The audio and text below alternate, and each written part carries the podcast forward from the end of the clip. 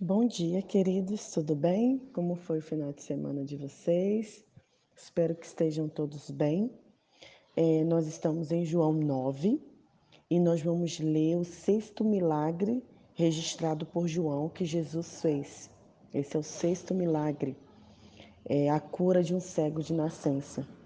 E a palavra de Deus diz assim: Caminhando pela rua, Jesus viu um homem cego de nascença.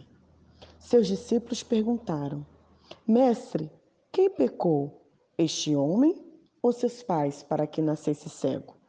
Jesus disse: Vocês estão fazendo a pergunta errada, procurando a quem culpar. Não há nenhuma relação de causa e efeito aqui. Em vez disso, olhem para o que Deus pode fazer. Precisamos trabalhar com energia por aquele que, me enviou enquanto o sol está brilhando. Quando a noite chega, o expediente acaba. Mas enquanto estou no mundo, há bastante luz, porque eu sou a luz do mundo, disse Jesus. Dito isso, Jesus cuspiu no chão, fez uma mistura de barro com a saliva, esfregou a mistura nos olhos do cego e disse: Vá, lava-se no tanque de Siloé. Siloé significa enviado. O homem foi, lavou-se e passou a enxergar. Esse trecho da palavra de Deus nos fala muito. E muitas vezes em nossa cultura, a mesma crença que existia na cultura dos judeus. Que quando uma pessoa está com uma doença ou ela nasce com uma deficiência, há uma maldição ali. E Jesus diz que não é isso. Atualmente é comum a gente também culpar a Deus pelas catástrofes e desgraças humanas ou a gente fica buscando uma culpa na pessoa, em outra pessoa, ou diz que é uma maldição hereditária. Meu pai errou, minha mãe errou e agora eu estou pagando o preço. Em Cristo isso não existe, queridos. E a pergunta que nós devemos fazer quando acontece alguma coisa com a gente não é por quê, mas é para quê.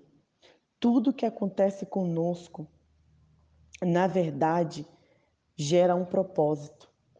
Nós aprendemos, nós crescemos, nós vivemos.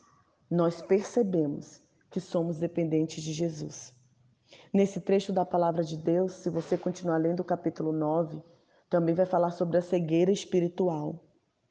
Muitos de nós temos deixado de ver a glória de Deus e o milagre, assim como aqueles religiosos, porque a gente está cego espiritualmente nós não conseguimos entender o que Ele quer para nós, qual é o propósito dele para a nossa vida.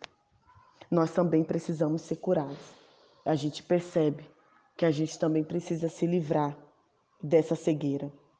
Os milagres que Jesus fazia significavam sinais para compreender e mostrar a vinda do Messias.